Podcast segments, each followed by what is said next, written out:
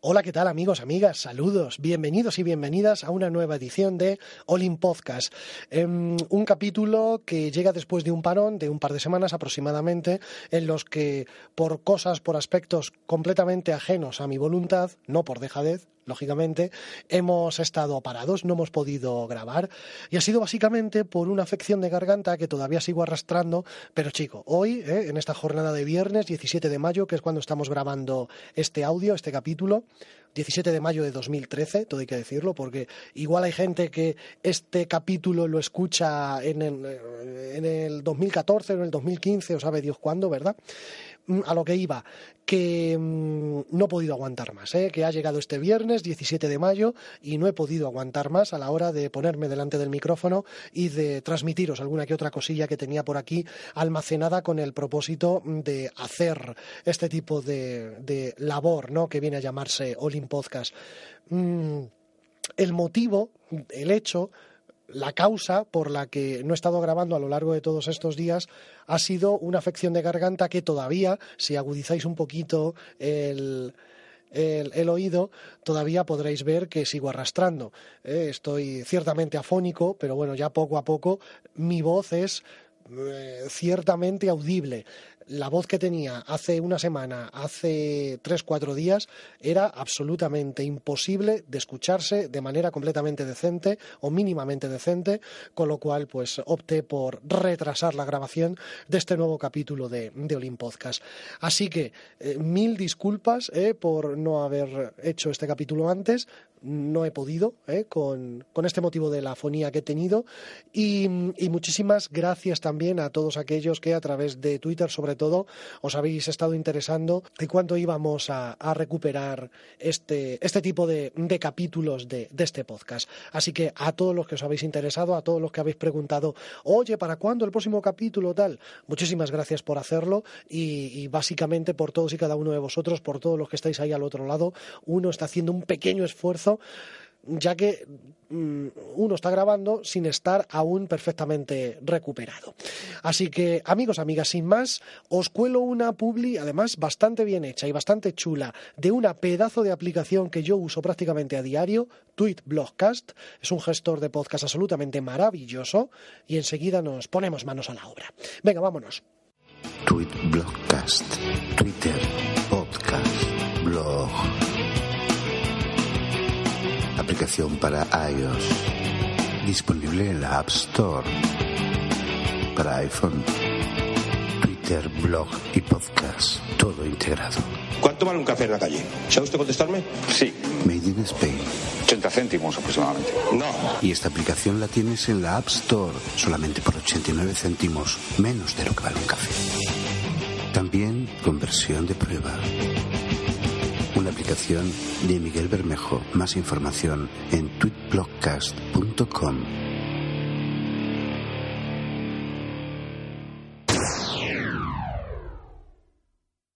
tenlo en cuenta. Tweet Blogcast, pedazo de aplicación, tu mejor gestor, el mejor gestor posible para podcast. ¿eh? Tenlo en cuenta. No me llevo comisión ni nada, es que a mí me funciona fenomenal en mi iPhone 4S, con lo cual no tengo ningún problema, ni he tenido ningún problema con la aplicación, ni tengo, evidentemente, ningún problema a la hora de recomendárosla.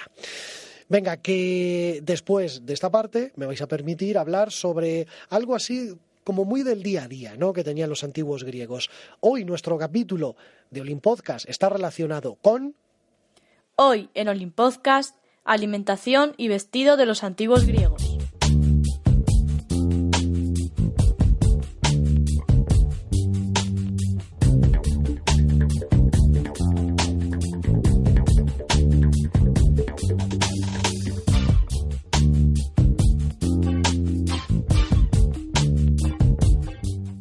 Lo primero que tenemos que decir es que el griego antiguo era madrugador. Se levantaba normalmente al rayar el alba y hacía unos pequeños ejercicios gimnásticos. Esto no es raro. En el país en el que nacen las Olimpiadas, los Juegos Olímpicos, esos Juegos Deportivos, pues había cierta cultura del deporte, ¿no? Sobre todo a la hora de levantarse. Después de lavarse, evidentemente con agua del pozo de la casa, porque en todas las casas había un pozo para extraer el agua, el ateniense tomaba un desayuno que se llamaba acratismos, que solía consistir en algunos trozos de pan de cebada o de harina humedecidos en un poco de vino puro. El desayuno típico de los atenienses era pan mojado en vino. También podía haber eh, o también podía hacer una comida más abundante añadiendo unas aceitunas o unos higos y no desayunaban mucho más. La vida cotidiana del ciudadano de Atenas, básicamente podemos decir, estaba dominada por la atención que requieren los asuntos del Estado. Esto para los ciudadanos de pleno derecho. Evidentemente, para aquellos que no eran ciudadanos de, pleno derecho y eran esclavos, pues eh, los esclavos tenían, lógicamente, otro tipo de trabajos, menos de pensar y más físicos, evidentemente. Mm. El ateniense de la ciudad no solamente participaba en estas frecuentes asambleas, sino que también podía ser nombrado durante un año magistrado o juez, y en ese caso los asuntos públicos acaparaban la mayor parte de su tiempo. Hacia la mitad del día aproximadamente o a lo largo de la tarde, los griegos tomaban una comida bastante frugal, bastante rápida. Después de comer, los atenienses acudían a una de las muchas barberías que eran al mismo tiempo los mentideros de la ciudad, donde se hacía vida social. Allí recibían y comentaban noticias de todas clases llegadas a la ciudad.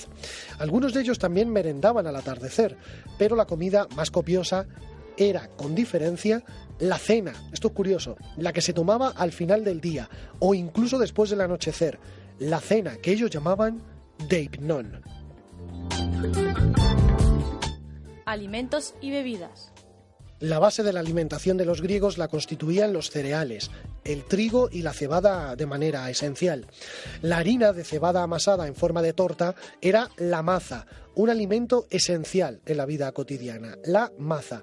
También se comía el pan de trigo candeal, pero la maza era más barata y los pobres se tenían que contentar con ella, con la maza, la mayoría de las veces.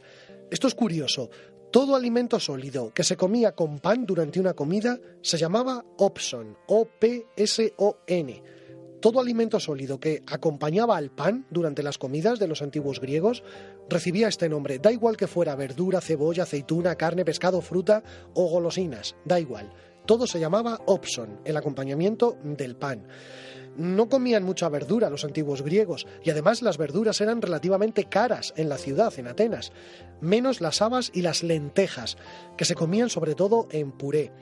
También se comía mucho ajo, así como queso y cebollas, sobre todo en el ejército. Queso y cebolla, sobre todo en el ejército.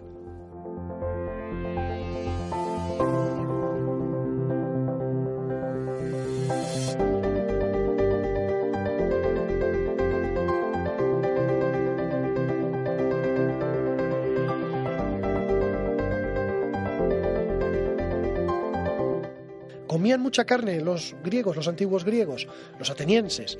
Pues no, eh, la carne era rara, menos la de cerdo, y sobre todo los pobres de la ciudad solo la comían de allá para cuando, con ocasión de algún sacrificio, pues casi todas las fiestas religiosas incluían escenas de matadero y carnicería y terminaban posteriormente en comilonas. Entonces sí que los pobres podían tener acceso a este tipo de comida, a la carne, pero entre tanto lo normal, lo habitual, cuando no había fiesta, pues, pues no, ¿eh? los pobres no, no tomaban este tipo de comidas. La mayor parte de los atenienses de la ciudad tenían que alimentarse más a menudo de pescado que de carne. El pescado junto al pan era quizá el alimento esencial de la población urbana de la población que vivía en las ciudades, en, en, Atenas, por ejemplo. Cualquier aumento del precio de las sardinas o de las anchoas preocupaba a la gente, sobre todo a la gente más humilde, que tenía que verse privada de uno de sus platos cotidianos más apreciados. Si no tomaban carne, tomaban pescado. Si subía el precio del pescado, los humildes pues no tenían prácticamente que comer. Por eso preocupaba mucho que subiera el precio del pescado. El mercado de pescado era uno de los más frecuentados y pintorescos de Atenas, del Ágora. También gustaban mucho los atenienses de los mariscos, y, a quién no le gusta un buen marisco, ¿verdad? Tomaban moluscos, como por ejemplo la sepia o los calamares. La comida habitual de un ateniense que no fuera muy pobre podía terminar con un postre que consistía en una fruta fresca o seca, sobre todo higos, nueces o uvas, o también dulces con miel. Las mujeres de la casa, sobre todo las esclavas, eran las que cocinaban, por lo general aquí ya comenzó el célebre machismo que hemos tenido a lo largo de tanto y tanto tiempo y que yo creo que todavía seguimos manteniendo, de que de la cocina se encargaban las mujeres, ¿de acuerdo? Sobre todo si eran esclavas. Sin embargo, a partir del siglo IV Cristo comienzan a surgir cocineros y pasteleros profesionales, a partir del cuarto antes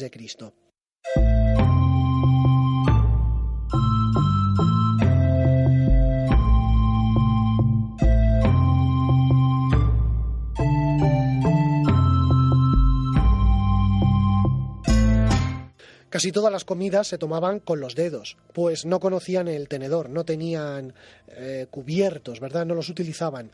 Comían con las manos. Las tortas planas de maza o de candeal se podían utilizar como platos, pero también había platos y escudillas de madera, de barro o de metal. Y para comer los caldos y purés había cucharas que ya eran parecidas a las nuestras, pero solo para los caldos y para los purés. El resto todo con las manos. El cuchillo sí que también se utilizaba, pero era necesario solo y exclusivamente para cortar la carne. El plato que más tomaban los espartanos, ya que estamos hablando tanto de Atenas, vamos a centrarnos un poquito en Esparta, el plato que más tomaban los espartanos en sus comidas en común era el famoso caldo negro. ¿Qué era esto del caldo negro? Era una especie de guiso muy sazonado con ingredientes como carne de cerdo, sangre, vinagre y sal. Sí, tomaban sangre curioso. Un alimento intermedio entre la comida sólida y la bebida era el quiqueón. El quiqueón con Y y dos Ks. K-Y-K-E-O-N. ¿Qué era el quiqueón? El quiqueón era una mezcla de sémola de cebada y agua que se podía aromatizar con diferentes plantas como el poleo, la menta o el tomillo. Y tenía así como una textura ciertamente gelatinosa, ¿eh? podemos decir, porque era, ya os digo, un, híbrido, ¿no? un intermedio entre lo sólido y la bebida, entre la comida sólida y la bebida. Para beber se servían cuencos de madera o metal y copas de barro. Seguramente la bebida más refrescante era el agua, pero también los antiguos griegos bebían leche, sobre todo leche de cabra. Esto es curioso. Ahora estamos en una época en la que se privilegia el consumo de leche de vaca. En esa época no, leche de cabra era mayoritariamente lo que se tomaba. Y había una especie de hidromiel, una mezcla de miel y de agua, miel rebajada con agua, vaya. Pero la viña aportaba la bebida real, el regalo de Dioniso, el vino. Era la principal bebida después del agua de los griegos. El vino se conservaba en odres de piel de cabra o de cerdo, mientras que el que se exportaba se introducía en grandes tinajas de barro. Y ojo, pocas veces se consumía vino puro. Antes de cada comida, en una gran jarra que se llamaba crátera, se hacía una mezcla de agua y vino, más o menos fuerte. Los criados lo sacaban de la crátera con unos cacillos muy largos de metal o de barro y llenaban las copas de los invitados. Pero el vino puro, el vino solo, era muy raro que lo consumieran los griegos. Siempre lo solían rebajar con algo de agua.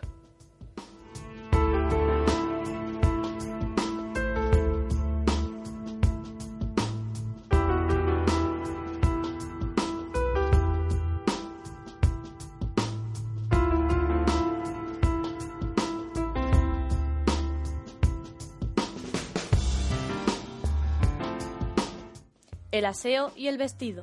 Vamos a hablar un poquito del aseo. Esto es curioso. En Atenas los establecimientos de baños públicos, sí, baños públicos, existían desde el siglo V antes de Cristo.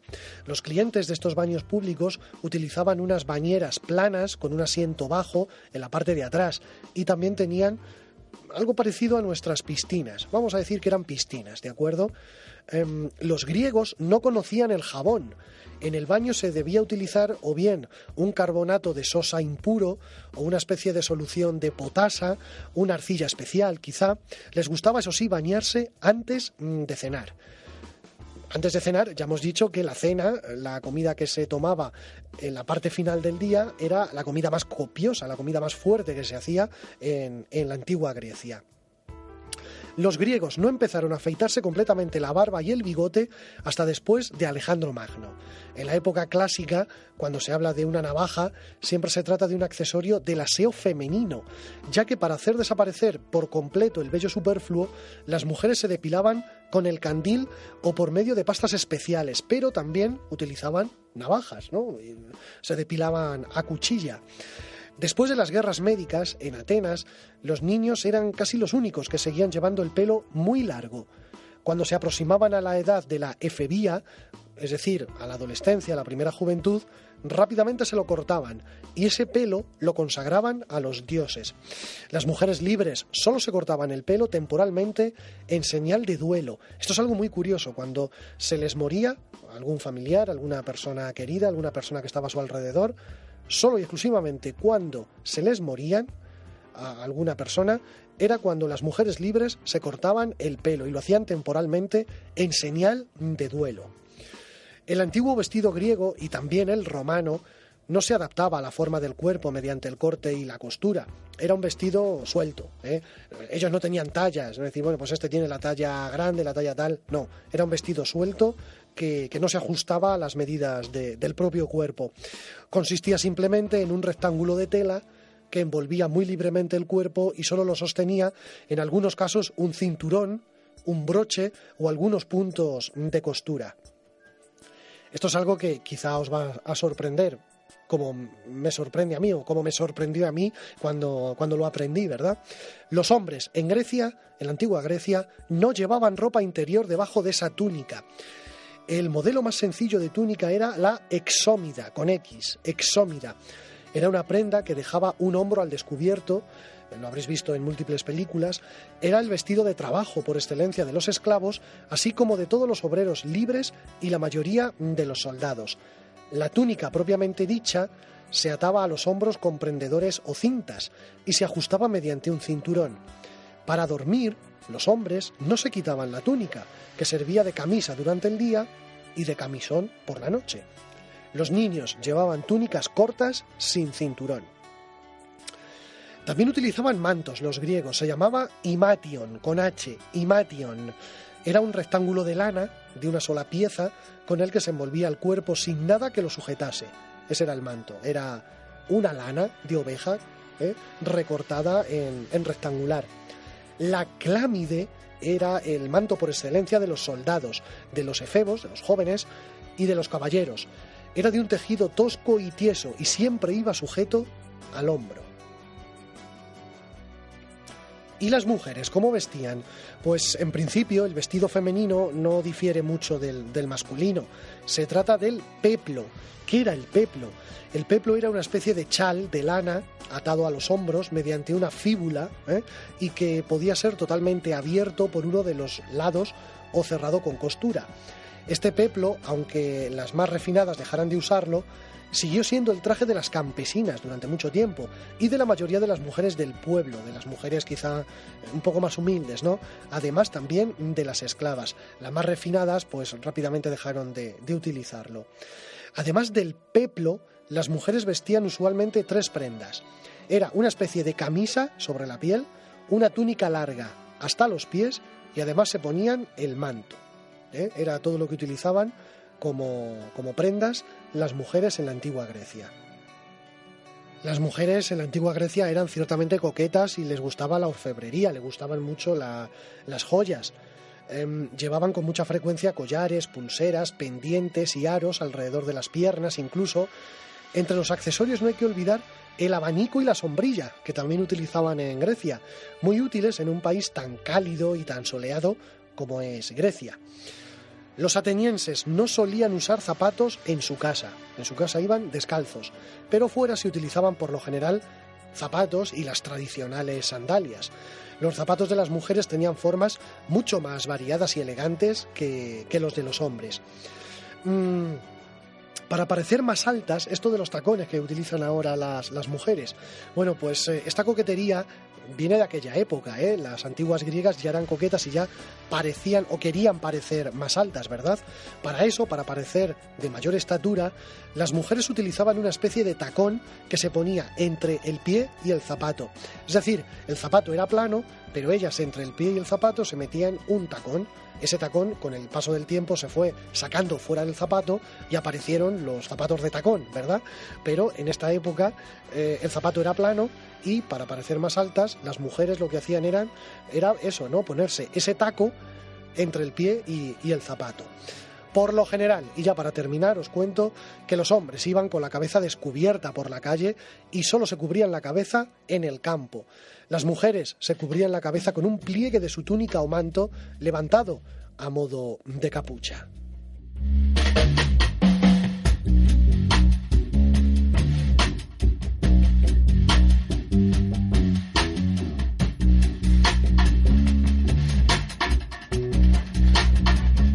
Capítulo ligerito para una jornada como esta. Es la reentré, vamos a decirlo así. Es el primer capítulo después de este parón de 15 ditas que hemos tenido. Y bueno, yo espero que os haya gustado. Son temas algo así como, bueno, pues eh, relacionados con la historia, no con la mitología, y ciertamente curiosos, ¿no? De la mentalidad y sobre todo de la vida diaria cotidiana de, de los antiguos griegos. Que si queréis feedback, ya sabéis, no hay todavía cuenta oficial de Twitter para Olim Podcast, pero bueno, cualquier cosa en arroba David Sonsequinfo con cada kilo, arroba David Sonsequinfo, que es mi cuenta de Twitter personal y particular, ¿de acuerdo? Eso por un lado. Hay un blog que es olimpodcast.blogspot.com, facilito, y bueno, ya sabéis que podéis escucharnos a través de iVoox y a través de iTunes. Mil gracias para todos aquellos que dejáis comentarios y reseñas, tanto en una plataforma como en la otra. Correo electrónico también para cualquier cosa, olimpodcast.gmail.com. Mil gracias por la escucha, gracias por haber estado ahí al otro lado y vamos a ver si ya la semana que viene podemos tener algo mejor la voz para darle más calidad de sonido a, a este All In Podcast. Muchísimas gracias, lo dicho, y nos escuchamos la semana que viene. Gracias por estar ahí, chao.